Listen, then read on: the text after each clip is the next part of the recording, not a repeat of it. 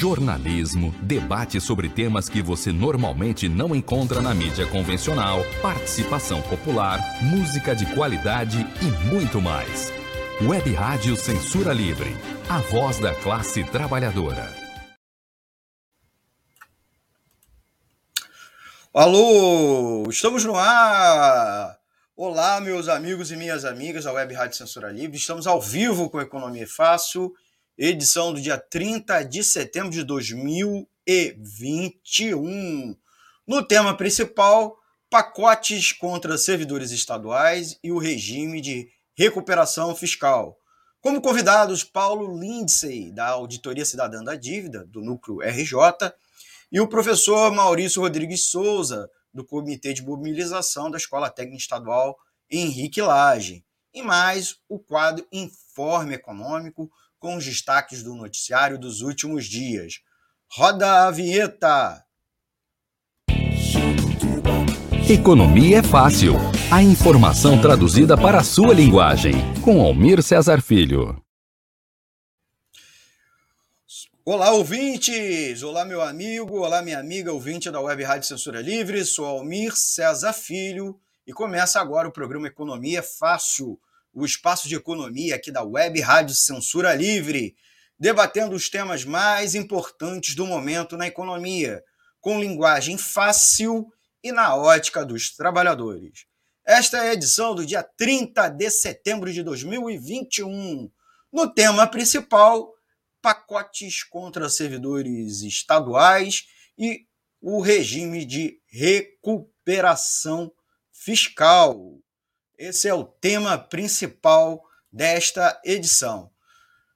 Antes de qualquer coisa, vamos chamar nossos convidados para conversar com vocês, saudar é, pela primeira vez aqui no programa o professor Maurício Rodrigues de Souza. Maurício Rodrigues Souza do Comitê de Mobilização da Escola Técnica Estadual Henrique Lage, da rede FAETEC.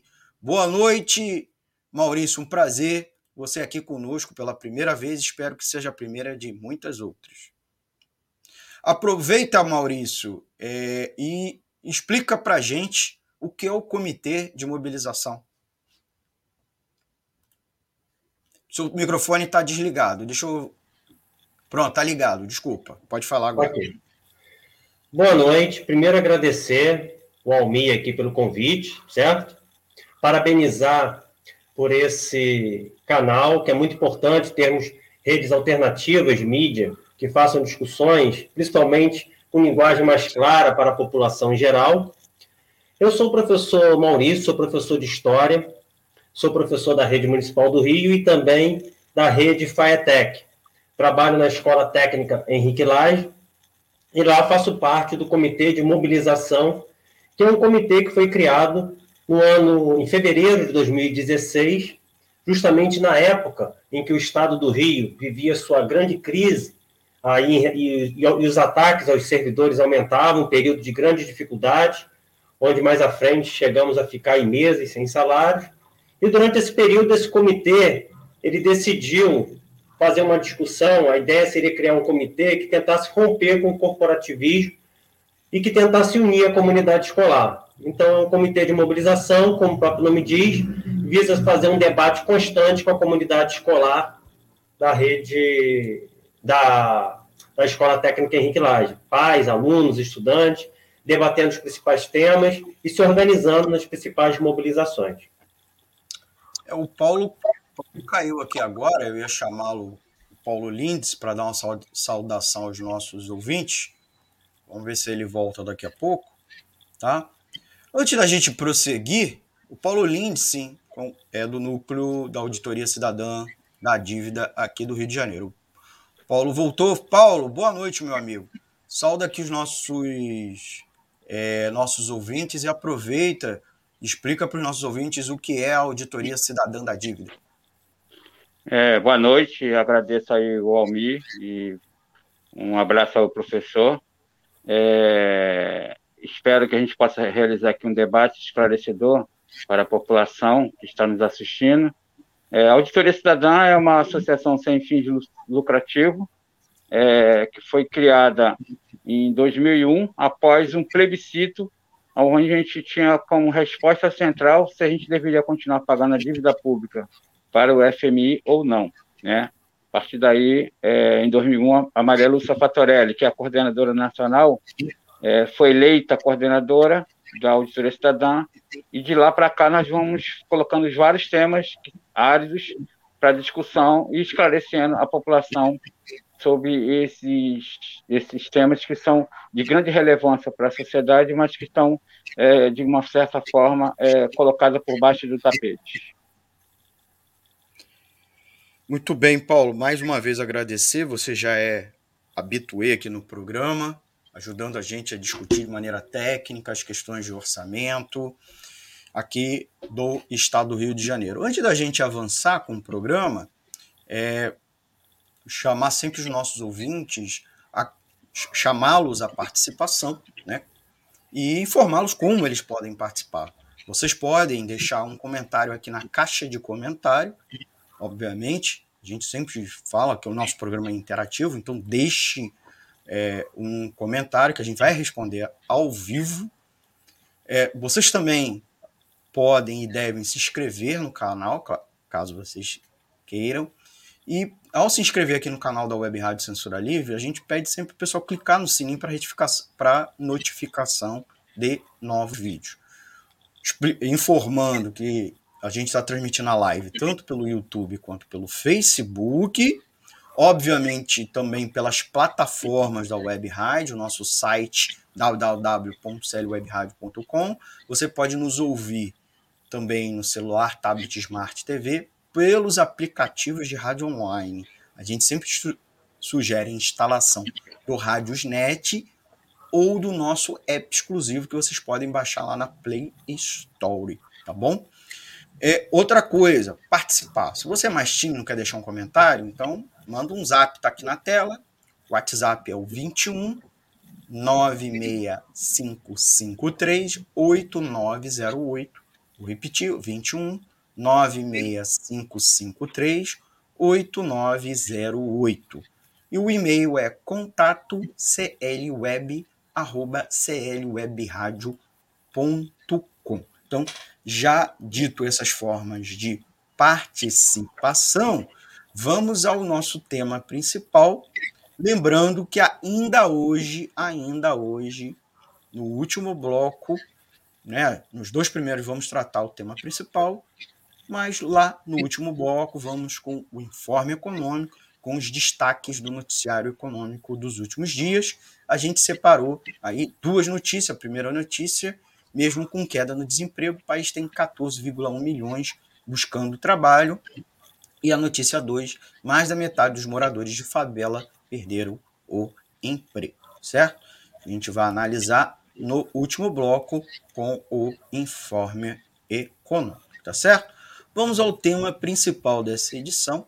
O tema principal pacotes contra servidores estaduais e o regime de recuperação fiscal. A gente convida também os nossos amigos ouvintes que já estão é, ligadinhos a compartilhar com seus amigos, chamar para participar aqui conosco, informando que estamos no novo horário do programa. O programa é, era às 20 horas, agora é às 19h30, inclusive a pedido de alguns ouvintes, porque nosso programa está concorrendo com várias lives, né? várias outras atividades. Quinta-feira parece que é o grande dia nas redes sociais debates e palestras, etc. Então a gente antecipou em meia hora. Não sei se vai dar, vai resolver o problema. A gente sabe também que muitos dos nossos amigos e amigas ouvintes assistem o programa depois, inclusive o volume é três vezes superior ao quem assiste ao vivo. Mas a gente sempre foca na edição ao vivo, então a gente está fazendo esse ajuste de horário. Se você gostou do horário ou não gostou, bota aqui nos comentários, tá bom? De novo para atrasar ou até para mudar o dia. Se você acha que a gente precisa mudar o dia do programa, deixa aqui nos comentários, tá bom? Vamos com o tema principal, né? Vamos antes eu sempre procuro fazer uma introdução, né? Até para poupar os nossos convidados de entrar com algumas explicações mais gerais e eles é, focarem nas questões mais específicas. Os servidores estaduais de diversos estados brasileiros estão mobilizados nas últimas semanas contra a votação de pacotes legislativos em seus respectivos estados, que atacam conquistas trabalhistas históricas desses trabalhadores e amplia a perda dos direitos constitucionais ofertados à população, ao estabelecer também, por exemplo, tetos de gastos públicos que poderão afetar serviços é, públicos essenciais, como saúde e educação. As medidas têm sido, na verdade, um verdadeiro corte-cola do retrocesso adotado no âmbito da União pelo ministro da Economia Paulo Guedes e sua equipe. No âmbito federal, com o apoio do Centrão e com manobras do presidente da Câmara dos Deputados, Arthur Lira, é, o governo tenta também aprovar seus próprios ataques, em destaque a PEC 32, a reforma administrativa, que também deve ter seu rebatimento aos, aos servidores e empregados públicos em estados e municípios. Por sua vez, os servidores é, vivem situação de ataque em, em uma grande e diversa gama de estados. Precisa destacar isso. Seja eles com executivos governados por partidos da base de apoio ao governo, Bolsonaro, como Zema em Minas Gerais, seja governadores de oposição, como Bahia de Rui Costa do PT, São Paulo Rio Grande do Sul, respectivamente de João Dória e Eduardo Leite, ambos do PSDB, não por acaso apostos por setores políticos, da imprensa e do empresariado como potenciais candidatos ao posto de terceira via a Lula e Bolsonaro. No Rio de Janeiro, as medidas enviadas pelo governador Cláudio Castro, do PSC, à Assembleia Legislativa, a LERJ, são contrapartes para que o Estado renove o regime de recuperação fiscal, o chamado RRF, com a União. É, é uma suposta contrapartida ao socorro que o Estado recebeu do governo federal em 2016 a 2019. O Paulo depois me corrija é, com um adiamento de cobrança de dívidas. Porque no fundo, no fundo, a ajuda foi isso. Se não foi, né? Porém, a adoção da RRF, né, do regime de recuperação fiscal, atinge direitos de servidores. A adoção dela atinge esses direitos e pode comprometer os gastos públicos. De certa maneira, funciona como uma espécie de chantagem porém, e precisa destacar também, muito bem aceita pelo governo estadual. Um dos ataques mais notórios é a possível extinção do triênio, tá? É, que é um adicional por tempo de serviço e um dos poucos benefícios que são incorporados à aposentadoria dos funcionários públicos que já sofrem com o achatamento salarial e redução do valor do valor é, do, das suas aposentadorias. A RFF não aborda a extinção do triênio e por isso causa curiosidade essa sua adoção. Já o teto de gasto é o ponto mais temerário dessas reformas. Ele é uma armadilha gigante. A gente está aqui com a presença do Paulo Lindsay para nos ajudar com relação a isso. E aí eu trago, inclusive, os dois amigos para debater aqui com vocês no ar, justamente o pacotaço e o regime de recuperação fiscal. Vou aproveitar trazer aqui o, o Maurício, como a gente já falou, o Maurício Rodrigues de Souza já apresentou ele, professor da Escola Técnica Henrique Lage, membro da, lá do Comitê de Mobilização é, dessa instituição. Maurício, por favor, explica aqui para gente quais os itens do pacotaço do governo do Estado são ataques diretos aos direitos trabalhistas dos servidores e quais os prejuízos aos serviços essenciais, mais concretamente, esses, esses itens do pacotaço poderão ocasionar tanto não só o direito em si aos trabalhadores do serviço público, mas à população em geral. Por favor. E aí, é, até o caso do treino, por exemplo, é um deles. Por favor, Maurício. Bem, em relação aos itens né, que mais atacam os direitos trabalhistas e servidores, acho que vale destacar que os servidores públicos do Estado do Rio de Janeiro, ao contrário do que muita gente pensa, ou às vezes o que a mídia coloca, eles não fazem parte de uma casta de privilegiados. Quando a gente ouve falar assim, basta lembrarmos que de 2016 para 2017, quando o Estado do Rio viveu uma situação complicadíssima que acabou levando a entrar no acordo de recuperação fiscal, o Estado do Rio de Janeiro foi o primeiro da federação a entrar, quando os servidores ficaram três a quatro meses sem salários, muitos deles estavam passando fome. Tinha que entregar cesta básica de alimentação. Bem, qualquer trabalhador que fica sem receber salário durante um tempo vai ter um aperto. Agora, se a pessoa fica três meses sem receber e você tem que doar cesta básica para a pessoa não passar fome, já coloca a realidade dos servidores de que a situação de renda deles é uma situação baixa. Muitos servidores ganham pouco mais de um salário mínimo. Então, o nível de renda dos servidores que atende a grande parte da população é baixo. O que garante com que esses servidores tenham algum, alguma coisa que possa tentar diminuir um pouco a sua defasagem salarial são os triênios e as progressões, que fazem parte dos planos de carreira. Vale lembrar que nesse período que eu falei, de 2017, 16 para 17, onde os servidores ficaram sem salários durante alguns meses, eles, eles, não está, eles estavam em situação ainda melhor do que agora. Porque depois disso, houve uma redução salarial, com aumento da Previdência de 11% para 14%.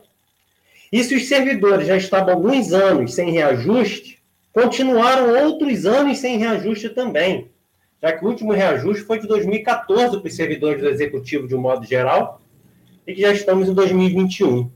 Então, a perda do triênio é algo que impacta fortemente esses servidores, porque muitos contam com esse, com esse valor para compensar um pouco. Vale lembrar que os servidores não recebem fundo de garantia, servidores não têm um FGTS, então o triênio acaba sendo uma compensação.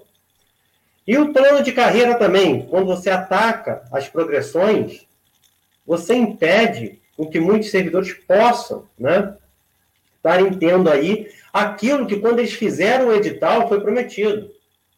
Quando ele decidiu entrar na carreira pública, estava estabelecido no edital triênio, progressões. Então, você retirar isso é você rasgar o edital de concurso quando eles fizeram naquele período. Mas quando a gente fala assim, e o Almir colocou muito bem sobre as chantagens, as chantagens elas vêm de todos os lados.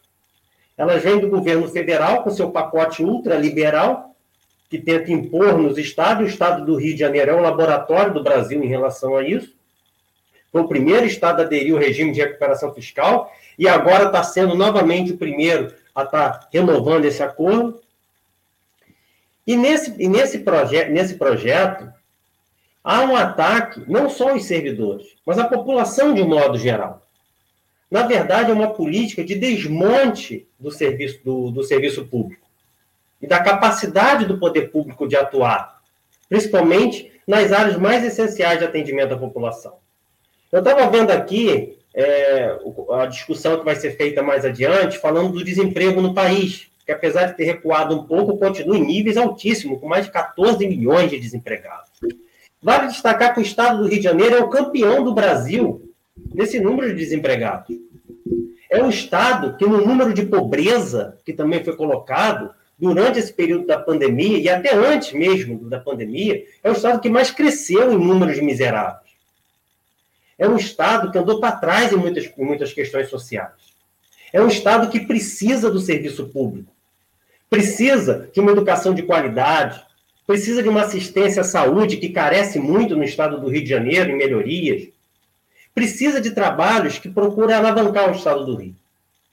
E aí eu vou citar como, algum, como, alguma, como uma das questões que discute nesse pacote, onde uma delas estava previsto no pacote original a suspensão dos concursos públicos. Ah, hoje teve uma reunião do Colégio de Líderes na LERD, parece que estão discutindo em permanecer os concursos. Mas a ideia inicial do governo era até suspender os concursos públicos. Quando a gente vê numa situação de crise em que estamos, nós precisamos do serviço público atuando. E aí eu dou um exemplo claro, por exemplo, da minha escola, que é a maior rede de escolas técnicas do Brasil, a rede FAIATEC. Por exemplo, na minha escola, um professor de 40 horas, ele ganha bruto, salário inicial de 3 mil reais. É menos de três salários mínimos. Nós temos uma situação em que grande parte dos professores são professores da área técnica. Então, quem dão aula são engenheiros, arquitetos e várias pessoas que já estão no mercado privado e que dão aula nessa rede. Nós temos tem tido cada vez mais dificuldade em você conseguir pessoas para dar aula, porque não tem sido mais atrativo no poder público. E como que esse poder público, que precisa de uma educação, que o Estado garanta uma educação, que forme mão de obra qualificada, que garanta um desenvolvimento econômico onde você necessita de uma educação com investimentos fortes. Como que você vai atrair dessa forma? Como? Nós temos, por exemplo, universidades que nós estamos vendo aí nesse período da pandemia que são essenciais nas políticas públicas, na pesquisa com vacinas, no desenvolvimento de várias de vários projetos que podem ser importantes para alavancar a economia estadual, desde a área da agricultura até os setores industriais. Então, nós temos, na verdade, um projeto de desmonte, um projeto ultraliberal, que é colocado pelo governo federal, que empurra isso, chantageia o governo estadual, colocando, se não aderir ao regime de recuperação fiscal, não tem socorro, e uma chantagem com a própria população, colocando como, por exemplo, aquele que está comendo osso, aquele que está cozinhando no carvão, aquele que está desempregado ou no subemprego, como assim, olha, então nós temos que retirar direitos dos servidores porque são privilégios, colocam não como direito, mas como privilégio, como a matéria do Globo colocou, as mamatas, diria assim.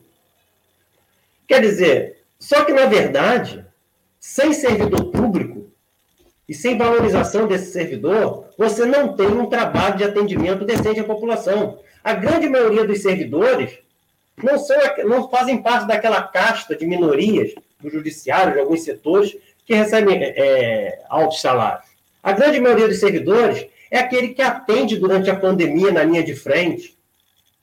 É aquele, é aquele professor que vai tentar recuperar uma educação que é importantíssima agora para alavancar ah, o desenvolvimento do Estado e do país é aquele que vai estar no dia a dia, no atendimento ao povo e que vai estar tentando garantir, através do Estado, oportunidade para, para essa população. Então, quando a gente tem esse, esse pacote, a gente vê simplesmente colocando o Estado do Rio de Janeiro como refém, ao aderir ao regime de recuperação fiscal, refém de toda uma política, onde o Estado ele perde grande parte da sua capacidade de gestão e a gente vê o, o serviço público, que é fundamental para que a gente consiga o desenvolvimento e a melhoria nas condições sociais, sendo, sendo totalmente atacado. É, o que eu observo, na minha opinião, é que nós temos basicamente dois projetos no, no país, né, que são hegemônicos. É o projeto ultraliberal e o projeto de poder de governantes que, que se aliam a esse projeto ultraliberal e pensam apenas na questão de como garantir o seu poder é, e, se, e se perpetuando pensando apenas nas próximas eleições. Eu falo isso porque até os servidores são colocados como moeda de troca também. Nessa discussão que está sendo feita, o governo do Estado apresentou uma proposta de reajuste já que são os servidores desde 2014 sem reajuste, apresentou uma proposta de garantir o reajuste de 2017 até 2021, desconsiderando os anos de 2014, 2015 e 2016. E esse reajuste não vai ser dado esse ano. É um reajuste de 20 e poucos por cento, 23%, se eu não me engano, que vai ser parcelado em três anos, sendo que 50% desse reajuste vai ser dado em 2022, que é ano eleitoral. Ano eleitoral. E quem vai pagar esse reajuste? Os próprios servidores. Porque você vai retirar direitos deles, a ideia é que você ataque direitos, e a partir daí você garante naquele ano eleitoral algum cascalho, diria assim, para garantir o voto. É uma política divisionista e que coloca não só a sociedade contra servidores, mas até servidores contra servidores. Quando a gente está vendo agora na discussão que teve hoje no Colégio de Líderes da LERJ, e vai ter outra é, semana que vem, segunda-feira, e o dia 5 é o dia programado para votação de todo o pacote na LERV, que a gente espera até que tenha uma grande mobilização de servidores para barrar esse pacote. É importante que esteja em peso lá. Uma das discussões que parece que está sendo costurada seria aquela ideia de tentar manter o triênio para os antigos servidores e retirar para os novos. Bem, isso a princípio é uma política divisionista e que causa uma falta de isonomia e que pode levar no futuro também à perda dos servidores antigos. Porque você pode começar a discutir compensações perdas para compensar os ditos privilégios do do, daqueles servidores que vão possuir o triênio. Você começa a transformar direito em privilégio. O que antes era direito, você chama de privilégio. E nesse tipo de política, a sociedade ela, vai, ela, ela acaba ficando cada vez mais à margem. Você tem uma política de restrição de concurso, uma política que você abre espaço cada vez mais para terceirização, que vão, que vão, na verdade, não reduzindo nem sequer os gastos públicos, mas muitas vezes abrindo espaço para maracutaias, para tomar lá da cá. Na rede Firetech que eu participo, quase toda a parte de apoio, quase toda a estrutura é terceirizada. A rede Firetech chegou a ficar vários períodos sem aulas por causa de escândalos de corrupção. Recentemente, a nossa rede estava sem funcionário de limpeza, sem funcionário para fazer comida, sem funcionário para tomar conta dos pátios dos alunos. Por quê? Porque as empresas estão envolvidas em escândalos de corrupção, liderando as listas da Lava Jato, justamente porque entra, troca a gestão, sai a gestão, a política é feita dessa forma. E quando, quando você tem, para poder concluir, né? Minha, minha, minha questão. Quando você tem a valorização do serviço público, com profissionais selecionados por concurso, vinculados ao Estado, servidores do Estado e não servidores de governo, você pode sim fazer um planejamento de médio e longo prazo para atender e mudar as estruturas da sociedade. Fora isso, você não tem planejamento de Estado, você tem planejamento de poder e de atendimento aos grupos do mercado financeiro. Você não tem um projeto de Estado, de fato. E aí a gente observa né, é, o quanto nós estamos andando para trás. Para poder encerrar aqui, o quanto nós estamos andando para trás. Em 1934, foi estabelecido na Constituição brasileira, na época, na primeira vez que eu estou na Carta Brasileira, a estabilidade no serviço público. Em 1937 foi que foi feito o primeiro concurso público do Brasil. Isso, na época, era quando o país tinha projeto de Estado quando pensava em criar um corpo de servidores de Estado e não de governo, na época da política desenvolvimentista de, de crescimento industrial, na época que se, que se planejava para o país, de substituição de importações, de desenvolvimento industrial. Atualmente, nós só temos projeto de desmonte. E esse projeto impacta fortemente a sociedade e faz com que a gente caminhe para trás e não para frente, no que, no que visa ao atendimento das necessidades é, sociais e econômicas do nosso Estado e do país de um modo geral. Obrigado, Maurício. É, a gente, por conta do tempo, vai agora para o intervalo. Na volta, a gente continua com o tema principal, tá? pacote contra servidores estaduais e o regime de recuperação fiscal, e com a pergunta para o nosso amigo Paulo Lindsay, da Auditoria Cidadã da Dívida, que vai explicar para a gente um pouco mais do que é o regime de recuperação fiscal, inclusive a, a, proposta embutida nela de que o Estado adote, que o Estado do Rio de Janeiro adote o teto do gasto público igual à União. Tá bom, Paulo? Daqui a pouco você fala, daqui a pouco o Maurício volta a falar e a gente vai fazer um intervalo e já voltamos aqui com o nosso Economia Fácil, edição do dia 30 de setembro de 2021. E ainda hoje, no último bloco, o informe econômico com as últimas é, e importantes notícias da economia. Nós já voltamos.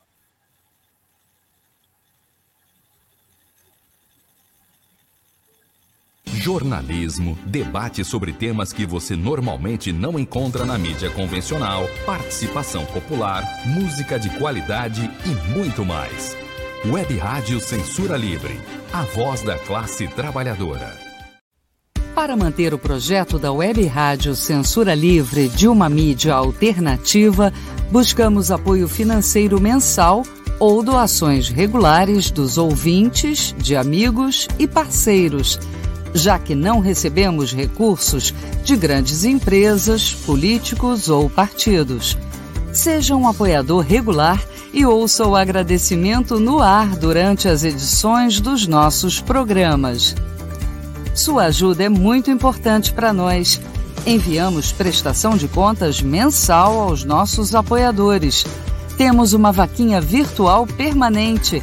Anote o endereço virtual apoia.se barra CL Web Rádio. apoia.se barra CL Web Rádio. Saiba mais sobre a emissora no WhatsApp 21 96553 8908. Web Rádio Censura Livre, a voz da classe trabalhadora. Acompanhe a programação da Web Rádio Censura Livre no site www.clwebradio.com, no aplicativo exclusivo para ouvir rádio no celular, tablet e Smart TV. A emissora também está no Rádiosnet, um dos maiores aplicativos para esta finalidade, na nossa página no Facebook e no canal da emissora no YouTube. Acesse o nosso canal escrevendo youtube.com barra C barra Censura Livre. Tudo junto. Inscreva-se no canal e acione o sininho para receber as notificações de novos vídeos. Web Rádio Censura Livre. A voz da classe trabalhadora.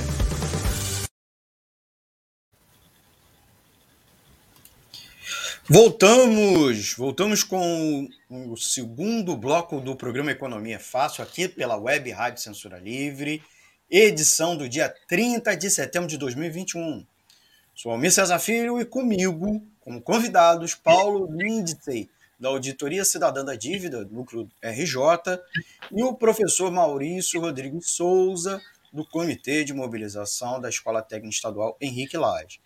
E ainda nesta edição, o quadro Informe Econômico, os destaques do noticiário do último dia, lá no último bloco, no terceiro e último bloco.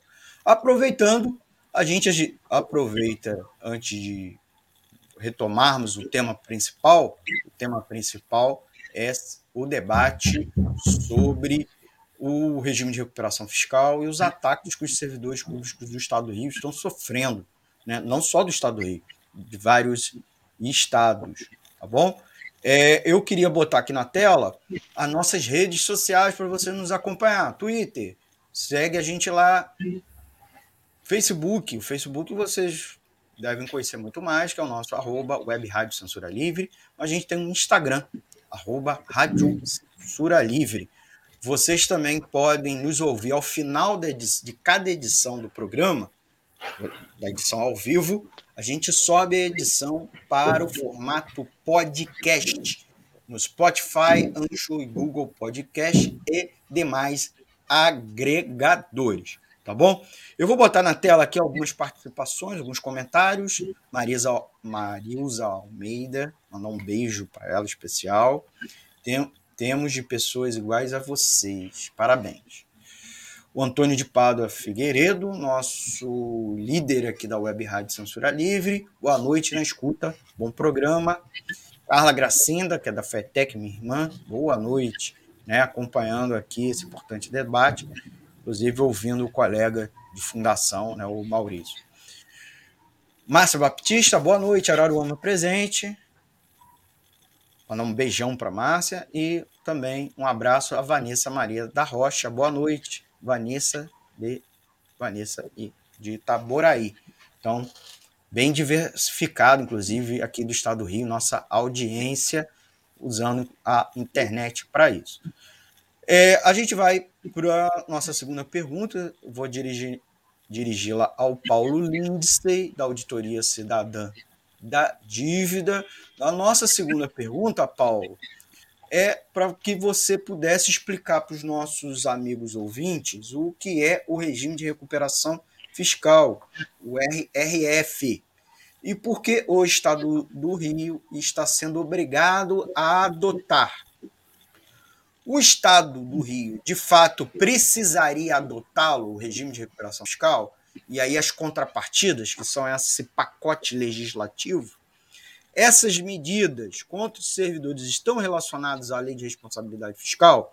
Eu queria, antes de você falar, aproveitar é, que na, na reunião de pauta, a equipe da, da, do programa foi chamada a atenção a questão do teto do gasto, que é um dos pontos mais temerários do pacote legislativo. Porque o pacote legislativo do Cláudio Castro, é, que foi eleito com apoio do bolsonarismo, né?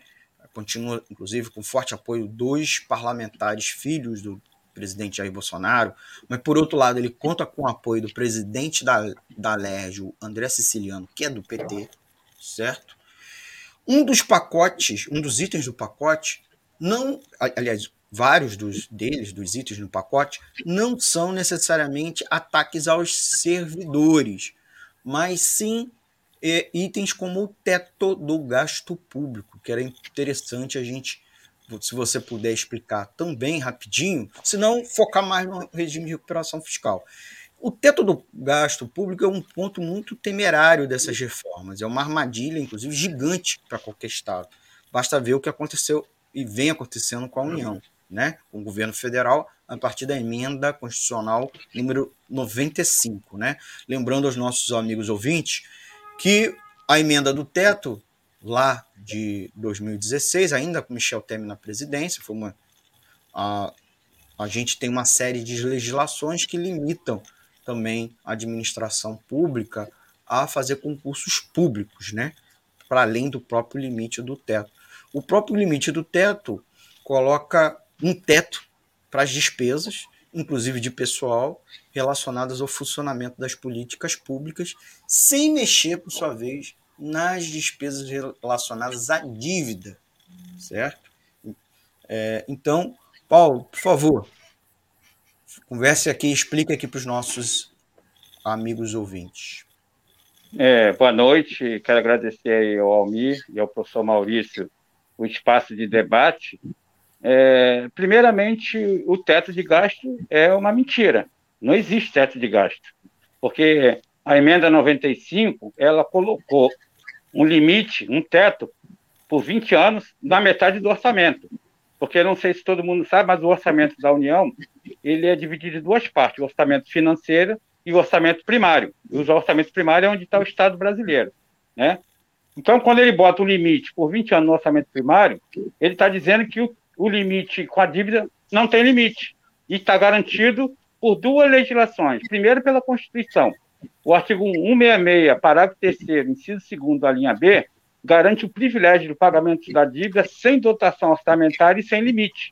E a própria Lei de Responsabilidade Fiscal, em vários artigos, garante que a dívida pública não tem limite. Né? Então, isso é uma conversa, e aí vocês vão perceber que o teto de gasto ele não atua na, na, na, questão da dívida pública. A lei orçamentária de 2021 ela destinou uma previsão para o pagamento da dívida pública de 2 trilhões 236 bilhões. Como é que nós temos um teto de gasto que 53% do orçamento da União é, é, vai ser destinado para a dívida pública? Nós temos só um teto de gasto no orçamento primário. Então, isso aqui é importante a gente entender. É, segunda coisa, eu vou, eu vou usar a palavra que o professor falou aí, do retrocesso, porque, na realidade, primeiro que não, não existe regime de recuperação fiscal. Né? Recuperar alguma coisa é você fazer uma coisa positiva. O que tem é um regime de implosão fiscal, é diferente. Né? Quando foi feito a lei complementar 156, que é aquela que ajudou é, falando do auxílio financeiro aos estados, como o professor falou aí que o estado estava numa situação muito difícil, né? O que, que eles fizeram com aquela lei complementar? Eles fizeram uma moratória por 18 meses da dívida, do, do, do que se pago pela dívida, e esse dinheiro que não foi pago naqueles 18 meses, eles foram apartados, mas foram corrigidos.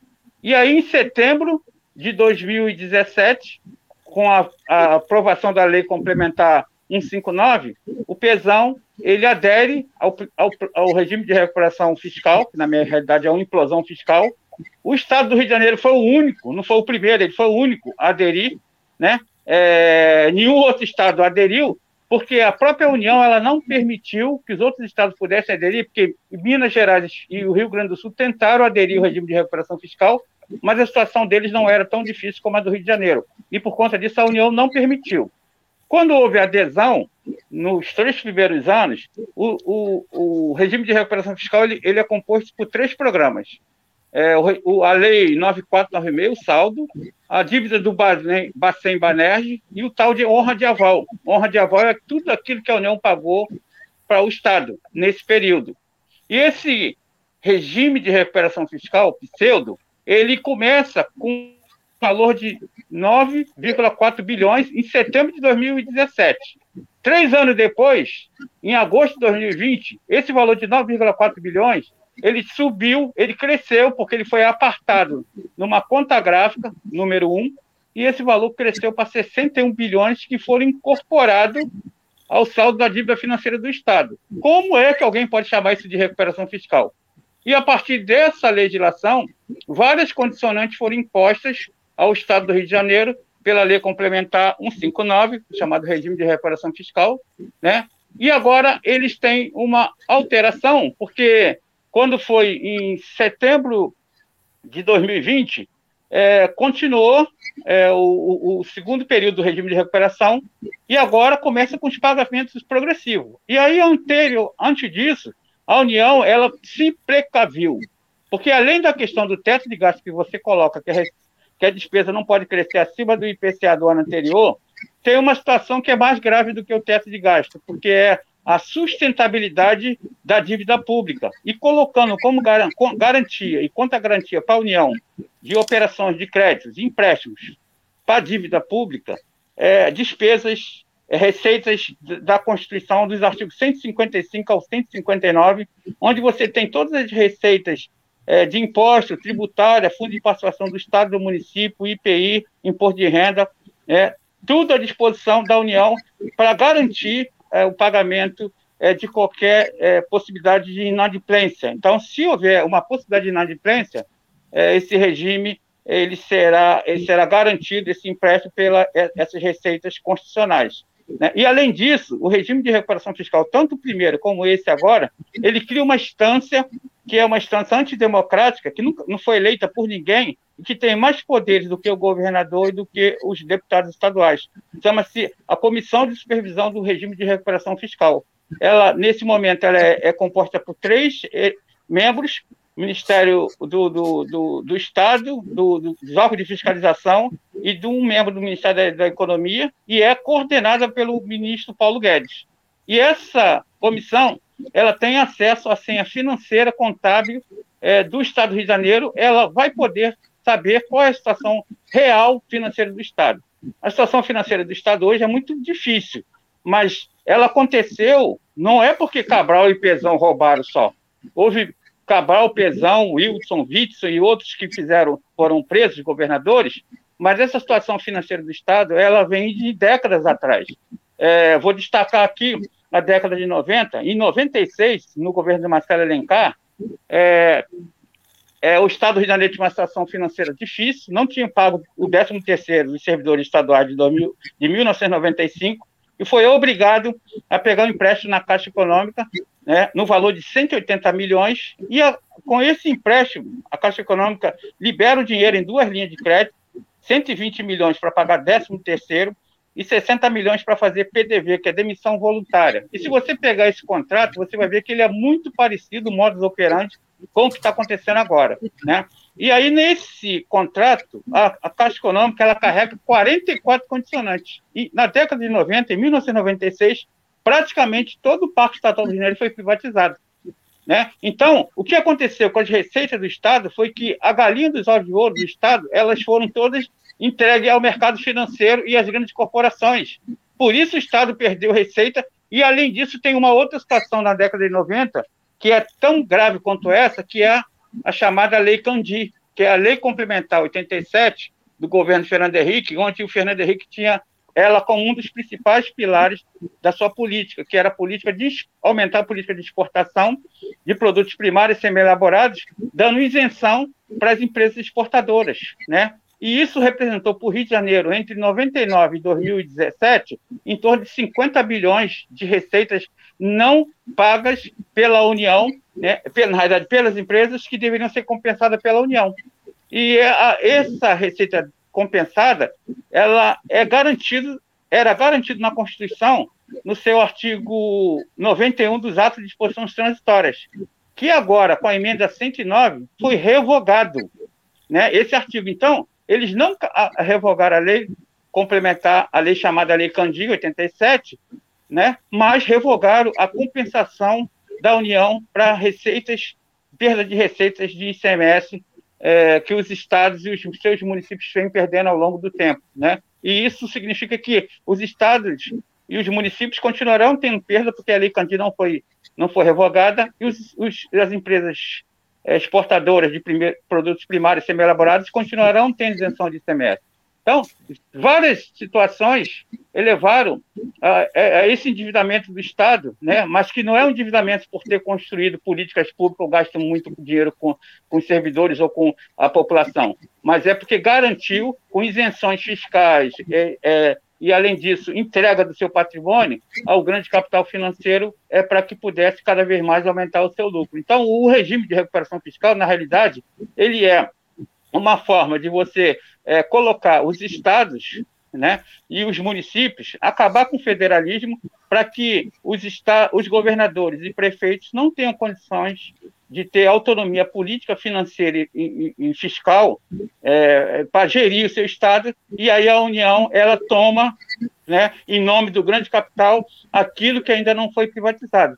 Para finalizar, vocês vão ver que a, o, a, o leilão da SEDAI, que foi um sucesso, que eles falaram de 22 bilhões, é, ele tem muito a ver com o valor do primeiro regime de recuperação fiscal do valor que deveria ser pago a, a, sob honra de aval à União. Quando a SEDAI teve um sucesso de, de, de leilão, que eles falaram de 22 bilhões, é, o honra de aval seria 18 bilhões. Só que, antes de fazer o leilão, o Estado do Rio de Janeiro ele antecipou o pesão é, é, ao banco BNP Paribas francês um valor de quase 4 bilhões pra, pela privatização da SEDAI. Então, quando você soma 18 bilhões de honra de aval com 4 bilhões do empréstimo do banco francês, nós temos exatamente o sucesso que são os 22 bilhões, é, que todo mundo comemorou como sendo um grande sucesso, e agora nós perdemos mais uma das galinhas de ovos de ouro, que é a SEDAI, e cada vez mais o Estado ficará sem receita para cumprir. A dívida financeira do Estado hoje, ela gira em torno de 100, quase 180 bilhões, e a receita corrente líquida, seja está em torno de 61 bilhões. Então, nós temos um endividamento é, é, é, três, quase três vezes maior do que a capacidade de pagamento do Estado. E, além disso, é, é a Lei 9496, a lei que renegociou a dívida dos estados, no caso do Rio de Janeiro, essa dívida inicial era de 13 bilhões e 500. Até 2017, nós pagamos, o Estado pagou 29 bilhões, em 2017, quando começa o regime de recuperação fiscal, o saldo a pagar depois de pagar 29 bilhões, mais do que o dobro, era 78 bilhões. Dois anos depois, em 2019, esse saldo de 78 bilhões pulou para 90 bilhões. E em agosto de 2020, esses 90 bilhões foram incorporados ao saldo da Lei 9496, mais 33 bilhões. Então, de uma dívida de 13.500, que foram pagos quase 30 bilhões, nós temos um saldo a pagar de quase 100 e 25 bilhões. Isso é o chamado regime de recuperação fiscal, por isso eu, eu denominei como implosão fiscal, porque isso vai levar a um determinado momento que o Estado não tenha mais capacidade de cumprir é, o seu compromisso, tanto com os servidores como com a população, e vai cair na armadilha do regime de recuperação fiscal. Opa. Então, Paulo, Paulo e Maurício, a gente, o nosso tempo para a entrevista já acabou. É, vou passar para vocês as, a, os últimos comentários dos ouvintes e vocês é, retornam para você com, com a palavra para que vocês possam se despedir né, e fazer alguma consideração final, tá bom? Então, botando aqui na tela o comentário, eu já tinha posto, mas eu vou ler. Irlei Santos, boa noite. Todo apoio às lutas do funcionalismo do Rio de Janeiro e dos servidores federais. Abaixo os pacotes de maldade de Cláudio Castro, Bolsonaro e Guedes. Daniel Macedo, boa noite. O ajuste fiscal no Rio e a reforma administrativa do Bozo são parte do mesmo pacote de ataques onde está inserida a privatização dos Correios, do BB e da Petrobras. Bem lembrado, inclusive, também da própria SEDAI, né? Que o, o Paulo Lins estava lembrando. Isabel Fraga, o funcionalismo sempre é o primeiro escolhido para Cristo, quando os governantes querem retirar ainda mais direitos do povo. Enquanto isso, rolam soltas as emendas secretas para os parlamentares bolsonaristas. E o último comentário, mandar um beijo especial para minha tia Marli. Boa noite, meu sobrinho. Sua tia já está aqui, estou aprendendo muito. Isso que é muito importante, né? Está assistindo, inclusive, destacando, não só por ser minha parente, né? mas é, é, esse, esse, esse retorno né, da nossa audiência que está acompanhando, e esse é um espaço de aprendizagem, inclusive minha também. Todo dia eu aprendo muito. É, Maurício, por favor, suas colocações finais e sua saudação final aos nossos ouvintes. Bem, primeiro quero novamente aqui agradecer o convite para participar desse canal né, e parabenizar, é, porque é muito importante que a gente tenha é, mídias alternativas que deem espaço para que a gente possa estar tá ouvindo outras vozes, que muitas vezes quando a gente está ligando uma TV ou vendo até um artigo no jornal, uma coisa assim, a gente só tem só o tipo pensamento único, né? Então, quando a gente abre espaço para que a gente possa debater, a gente abre espaço também para novas visões. E para poder destacar aqui que dia 5, próximo dia 5 agora, de outubro, vai ser a votação do pacote de maldades do governador Castro na LERJ. E é muito importante que, que todos estejam lá presentes. Na última vez que teve a votação, teve um número de servidores que não chegou a ser muito grande, mas já foi importante para colocar alguma pressão.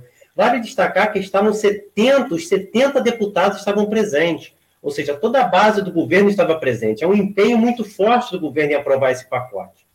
E mesmo assim conseguiu ter alguns pequenos umas pequenas vitórias, diria assim, por causa dessa mobilização. Então, tem, por exemplo, a questão do triênio. Hoje, no Colégio de Líderes, discutiu não só é, manter o triênio para os antigos, mas para os novos servidores, está se discutindo uma proposta de tentar se manter o triênio com, vinculado não só ao tempo de serviço, mas alguma qualificação. O servidor faria um curso tipo de 30 horas anuais para poder tentar manter. É uma coisa menos pior. Na verdade, não é, não é, não é nada comemorar. O ideal seria o pacote ser derrotado como um todo. Mas tem alguns pequenos detalhes. O concurso público também, que antes estava suspenso, primeiramente no pacote, foi colocado que poderia ter o um concurso. Então, assim, tem alguns detalhes. Tem a questão da reforma da Previdência, que é outro ponto importante, que não foi debatido hoje no Colégio de Líderes, vai ser debatido semana que vem. E não tem nada certo. Nem o reajuste dos servidores está certo. Porque esse reajuste foi aprovado na LERJ, mas quem tem o poder de decidir é o Executivo. É o Executivo que, de, que decide as despesas, não é o Legislativo. Então tem uma promessa do governador. Então, quer dizer, para que a gente tenha né, a derrota desse pacote, para que a gente possa conquistar algumas coisas, é importante a participação em massa dos servidores. Se a participação for pequena no dia 5, é esperado uma derrota grande para os servidores e para a sociedade como um todo, uma derrota ao serviço público. Se tiver uma participação forte, ocupando grande parte da, da, da rua ali da LERJ, do novo Manejão, que é a nova sede da LERJ, ocupando aquele espaço, a possibilidade de derrotar o pacote aumenta ou de pelo menos diminuir as perdas. Então, parabenizo mais uma vez e agradeço aí a presença. Muito obrigado, professor Maurício. Vamos agora com Paulo Lindsay. Paulo, suas considerações finais, por favor, para os nossos amigos ouvintes ouvi-los. É, é, eu quero agradecer o espaço, né? É, é, importante esse debate que nós estamos realizando aqui, é, colocando alguns elementos para que a sociedade, de um modo geral, e os trabalhadores públicos, aqueles que têm dúvidas é, sobre o pacote de modalidade, possam é, efetivamente estar mais ligados nessa situação. É, lembrando que essa questão do concurso público, ela é primordial para a existência dos serviços públicos, porque como o professor falou aí, é, além da questão da estrutura da FAETEC e outros órgãos públicos, é, também os professores são, muitos deles, temporários. Isso significa que, cada vez mais, havendo a fragilidade de contratação de forma precarizada, os servidores do regime jurídico único serão afetados ao longo do tempo e poderão vir a ser carreira e cargos de extinção em pouco tempo, né? Essa questão do ONN tem que tomar, essa triênio dos servidores tem que tomar muito cuidado, porque eu sou servidor público do federal do IBGE e eu tenho, vou fazer 40 anos de IBGE e eu só recebo 17 anos de anuênio por cada ano trabalhado, porque em 1999, Fernando Henrique, ele acaba com, com, com a, a, licença do ONN, e aí, naquele momento, eu tinha 17 anos de serviço público, e eu recebo 17 anos de anuênio, e não 39. Então, essa, se a proposta é o modus operandi é, usado, o que foi usado na, no, no, federal, vocês têm que tomar muito cuidado pelas armadilhas, porque até agora ninguém conseguiu ver o plano de recuperação. o, o, texto é, final que vai ser debatido. O que nós estamos vendo aí é um texto que não é finalizado, não tem um texto diferentemente do que acontece nas discussões da reforma administrativa da União, você tem um texto você sabe que você está discutindo.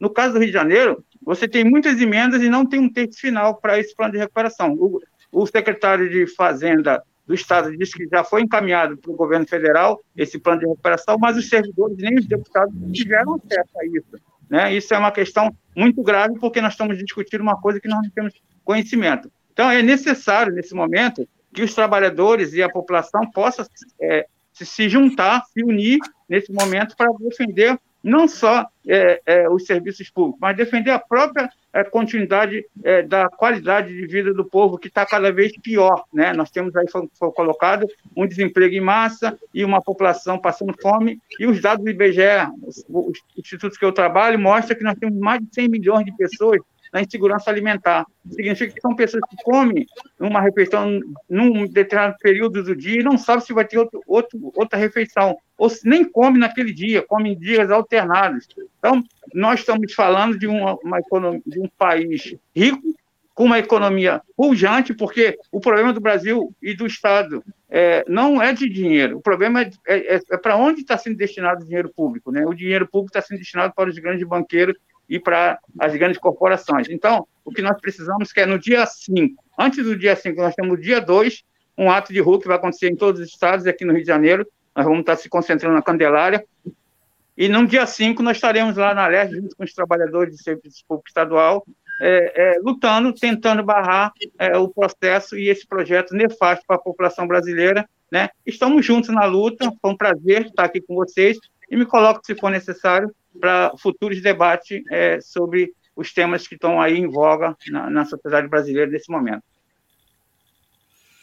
Muito bem, vocês acabaram de ouvir o Paulo Lindsay, do Núcleo RJ da Auditoria Cidadã da Dívida. Também conosco falou antes o Maurício Rodrigues de Souza, do Comitê de Mobilização da Escola Técnica é, da FATEC, a Henrique Lage. Conversamos hoje sobre o regime de recuperação fiscal e os ataques aos servidores dos diversos estados brasileiros, pacotes legislativos retirando direitos trabalhistas dele.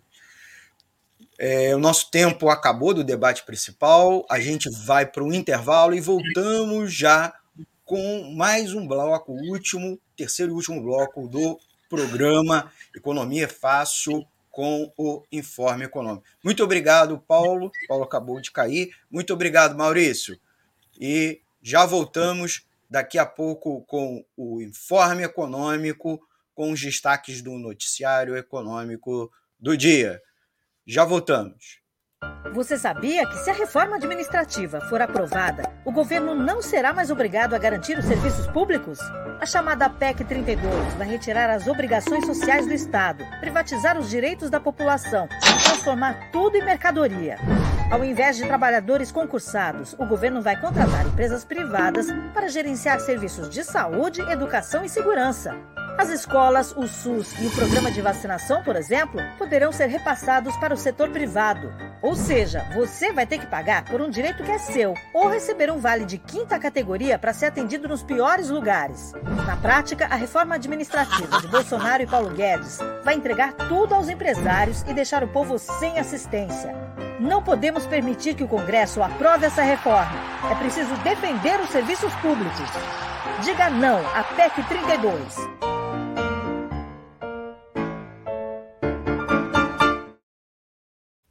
Para manter o projeto da Web Rádio Censura Livre de uma mídia alternativa, buscamos apoio financeiro mensal ou doações regulares dos ouvintes, de amigos e parceiros já que não recebemos recursos de grandes empresas, políticos ou partidos.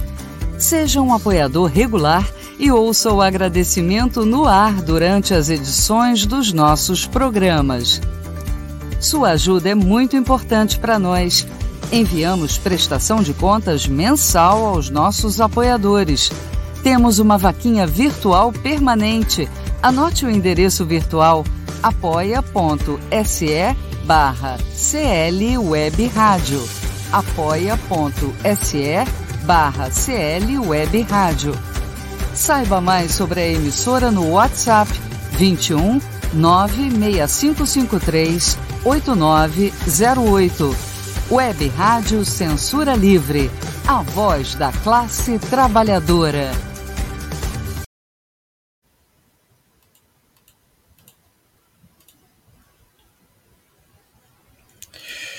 Voltamos com o terceiro e último bloco aqui do programa Economia Fácil pela Web Rádio Censura Livre, edição do dia 30 de setembro de 2021.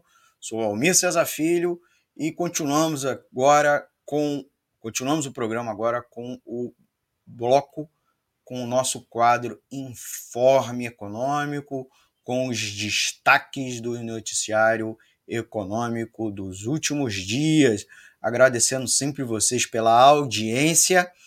É, queria aproveitar aqui mandar um abraço para quem deu o like ou botou gostei. Então, mandar um abraço aqui para o Edson Pimentel, para o Daniel Macedo, para Márcia Lúcia, para o Eduardo Zanata, para o Antônio Figueiredo, o Dirley Santos também. Gente, vamos agora com o nosso último quadro do, desta edição, o Informe Econômico, as principais notícias da semana. Vocês ficam aí ligados, pode deixar seu comentário, sua dúvida. Se a gente não conseguir tirar agora ao vivo, a gente tira aí depois, conversa com você. Deixa o um comentário aqui embaixo, que aí a gente vai trocando uma bola, tirando dúvida e também nos pautando para a próxima edição. A primeira notícia, a primeira notícia é que mesmo com queda no desemprego, o país tem 14,1 milhões buscando trabalho. É isso mesmo. O Brasil tem 14,1 milhões buscando trabalho, o chamado desocupado. A gente não está se referindo à subocupação, que é o cara que está trabalhando num emprego que não corresponde à qualificação dele, ou que nem mesmo ele estaria buscando em outras condições, ou e ou trabalhando menos carga horária do que ele se disponibiliza. Então, ele se disponibilizaria para trabalhar 40, 45, 50, 55 horas, e ele está trabalhando menos, é o que a gente conhece vulgarmente como biscate. Né? Também houve aumento nos postos de trabalho informais, com a expansão do trabalho por conta própria, sem CNPJ e sem carteira. Tá certo? A taxa de desocupação caiu um ponto percentual no primeiro trimestre encerrado em julho, indo para 13,7% na comparação com o trimestre finalizado em abril. Mesmo com a queda, o Brasil, nosso país, tem 14,1 milhões de pessoas em busca de trabalhos, chamados desocupados, certo? Os dados foram divulgados é, ontem pelo Instituto Brasileiro de Geografia e Estatística, portanto, esta semana, pelo IBGE, o órgão oficial do Brasil, que produziu a Pesquisa Nacional por Amostra de Domicílios, PNAD, contínuo. Segundo o Instituto, houve aumento de 3,6% no número de pessoas ocupadas, com mais de 3,1 milhões no período analisado, chegando a 89 milhões de pessoas. É, é importante a gente colocar, antes da gente encerrar essa notícia, que o nível de ocupação, portanto, subiu 1,7 ponto percentual para 50,2% primeira vez acima de 50% desde o início da pandemia em março de 2020. Essa é a primeira vez desde o trimestre encerrado em abril de 2020 que o nível de ocupação ficou acima de 50%, o que indica que mais da metade da população em idade para trabalhar está ocupada no país. Então a gente está falando de, desocupa de desocupação, caiu um pouquinho, mas significa que metade da população, agora um pouco menos da metade, mas quase isso, não tem ocupação, certo? Não tem ocupação. Para ver o tamanho do problema da economia brasileira. Então, ao contrário do ministro Paulo Guedes, que vai na empresa dizer que o Brasil está se recuperando, que a economia está bombando, não está.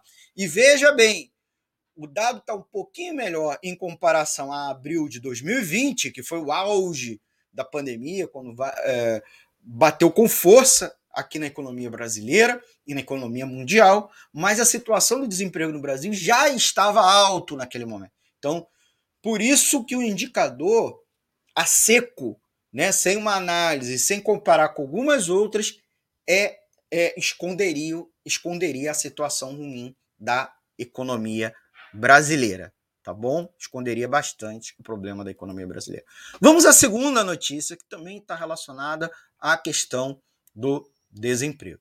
Mais da metade dos moradores de favela perderam emprego ao longo da pandemia. A informalidade é alta, gente. Só um em cada quatro tinha carteira assinada. Tá? São os dados, são os dados da pesquisa Coronavírus nas favelas, a desigualdade e o racismo sem máscara que foi lançado nesta segunda-feira, nessa segunda-feira dessa semana. Essa, hoje é quinta, né? edição do dia 30 de setembro de 2021, então na segunda-feira dessa semana. O estudo foi realizado pelo coletivo Movimentos, que é formado por jovens de diferentes favelas da cidade do Rio de Janeiro, com o apoio do Centro de Estudos de Segurança e Cidadania. A pesquisa apontou também algumas outras coisas, né? É, por exemplo, falta de água fez parte da rotina de 36% das, dos moradores de favela no Rio de Janeiro, nesse período. Quer dizer, essas pessoas com falta de água, um período que era preciso fazer bastante limpeza, lavar as mãos, né? 63% ficaram sem água em algum momento da pandemia. Olha o risco sanitário. E apenas 26% possuem emprego com carteira assinada. E 54% perderam o emprego no período. Então, a situação do desemprego no Brasil é, é calamitosa.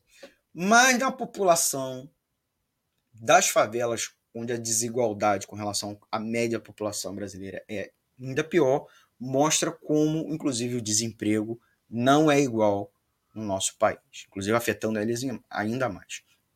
O relatório né, é, também revela que a média de pessoas por cômodo das casas das favelas é de três moradores, o que amplia a possibilidade de contágio dentro das residências e dificulta o isolamento social. E, além disso, 54% não conseguiram fazer isolamento, principalmente pela necessidade de sair para trabalhar, o que foi relatado por 55% né, das pessoas que responderam, certo? Então, mostrando também o tamanho da desigualdade. É, é, tem vários dados, eu sugiro vocês irem lá, darem uma lida. É, o estudo apontou que no Brasil pessoas de baixa escolaridade têm taxas de mortalidade três vezes superiores maiores, 71,3%, do que das pessoas com nível superior, 22,5%. Nas favelas analisadas na pesquisa, apenas 16% dos participantes disseram ter ensino superior. Sobre o desemprego, a situação foi relatada por 26,8% da população não branca e 30% estão em trabalhos informais.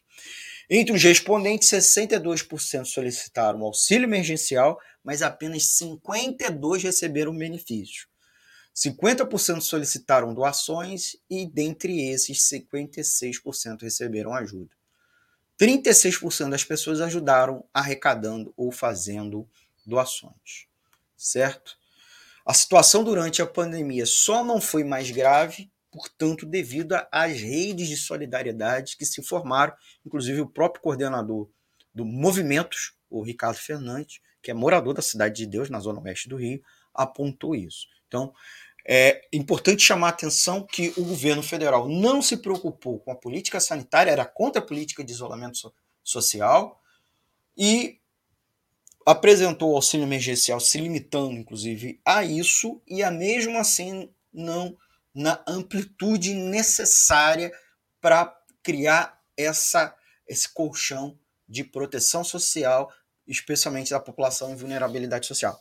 Somado ao problema da inflação tanto dos combustíveis e transporte, por um lado, da energia também, e dos alimentos, inflação dos alimentos, nossa população, especialmente a mais pobre, incluindo, portanto, os moradores de favela, estão em profunda situação de vulnerabilidade social, como inclusive mencionou no outro bloco o Paulo Lindes, da Auditoria Cidadã da Dívida. Porque nós temos um duplo problema falta de renda por causa do desemprego e, e falta de auxílio emergencial, por um lado, e por outro, aumento do custo de vida.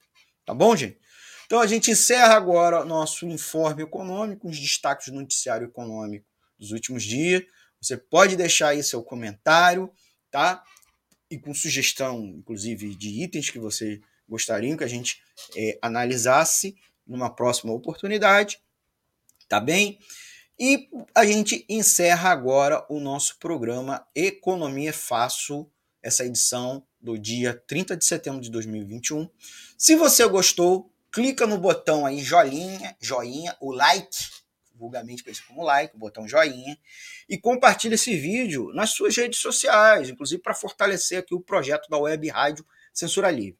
Por exemplo, o like né, per, é, educa, entre aspas, algoritmos das plataformas a oferecerem mais conteúdo similar, inclusive da nossa rádio, certo? Além de dar um feedback é, e permite também ampliar o alcance, né, que os algoritmos ofereçam, inclusive, para outras pessoas esse programa. Se você perdeu alguma parte do vídeo da live, ela vai ficar salva nos canais, tanto do, da Web Rádio Censura Livre no Facebook como no YouTube. A gente viu que muita gente ingressou né, ao longo desse episódio, pelo meio, tá? Foram entrando. É, outras pessoas vão assistir depois, né? Então, assista depois, volta lá para o começo, assiste desde o começo, tá certo? Deixa lá também seu comentário a partir de alguma fala que você gostou ou não gostou dos nossos é, convidados ou minha mesmo, tá bom? Se inscreva no, no canal e clique no sininho para receber a notificação de novos vídeos. Continue acompanhando a programação da Web Rádio Censura Livre. Esse programa vai se encerrar, mas a gente tem muito mais conteúdo. Corre lá para o nosso site, o www.clwebradio.com, e você vai ouvir outros programas, né, as reprises e reapresentações de outros programas aqui da nossa grade de programação. Não deixe de baixar os aplicativos de rádio online para você ouvir no seu celular, inclusive o nosso app exclusivo lá na Play Store. Ao final aqui da edição do programa, a gente vai subir para o podcast. Então, se você, ah, não quero assistir, quero ouvir, né? Porque eu estou lavando louça, estou escrevendo, eu estou é, varrendo a casa, eu estou indo para o trabalho, estou me deslocando. Ouça a gente no formato podcast, no Spotify, Ancho e Google Podcast. Por fim, pedir sempre o apoio de vocês para manter esse projeto no ar independente, é, diversificado, ouvindo as pessoas que fazem a notícia, os trabalhadores e trabalhadoras, numa outra perspectiva que não é uma perspectiva ligada, obviamente, aos bancos, aos políticos, neoliberais, etc. Então, apoie. A gente tem uma vaquinha virtual na plataforma Apoia-se, né? apoia.se, né? apoia-se barra CL Web Rádio, tá certo? É claro, é claro, a gente tem agora um Pix para nossa conta corrente jurídica. Conta corrente que está ao meio do Antônio de Pado Figueiredo, que é o nosso líder aqui da rádio, de, o nosso chefe de redação. Então tá lá, o dinheiro não é para ele, o dinheiro é para a rádio, só para a gente ficar bem claro. Então, a chave Pix é 3295 4696 000181, tá bom? A conta corrente, a conta corrente, vocês já sabem, né?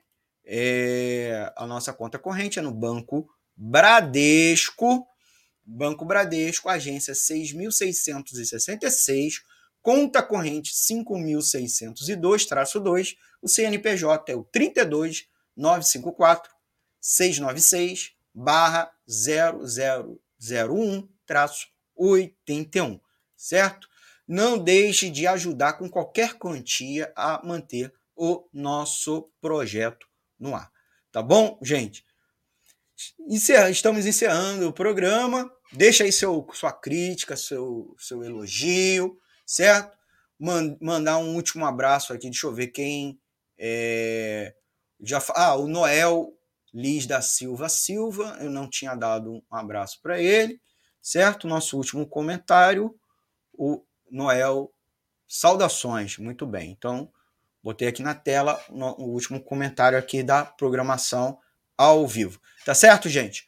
Muito obrigado por participar aqui com a gente da Web Rádio Censura Livre, nessa edição do Economia Fácil. Semana que vem, ó, vou dar duas dicas importantes. Sábado agora, cobertura ao vivo das manifestações do Fora Bolsonaro e dos movimentos sociais, a partir das 9 horas da manhã, aqui nas plataformas da Web Rádio Censura Livre. Facebook, YouTube, Spotify, site, aplicativo certo? Já se prepare, já agende-se para acompanhar com a gente.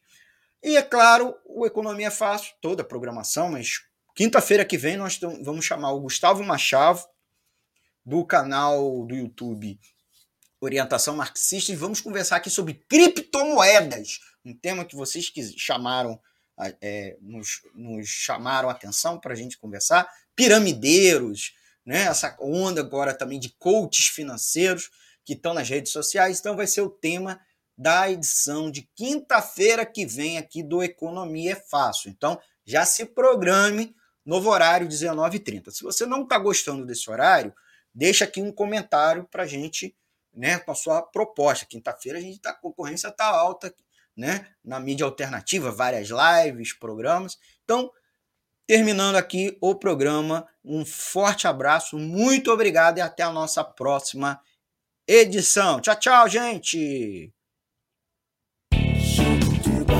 Economia é fácil. A informação traduzida para a sua linguagem. Com Almir Cesar Filho.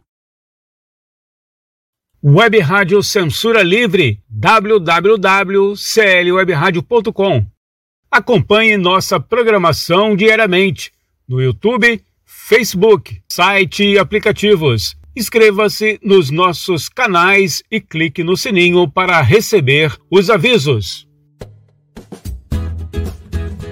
Toda segunda-feira, debate livre com Raoni Lucena às 18 horas. Ainda na segunda-feira, Conexão Brasília com Ademar Lourenço às 19h30. Toda terça-feira, a sessão do Lucília com Lucília Machado às 18 horas toda quarta-feira, Diversidade, com Wendel Setúbal, 5 e meia da tarde. Ainda na quarta-feira, aulas com filatelia, com Heitor Fernandes, às 18h30. Quinta-feira, Deise Alvarenga Entrevista, às 5 da tarde.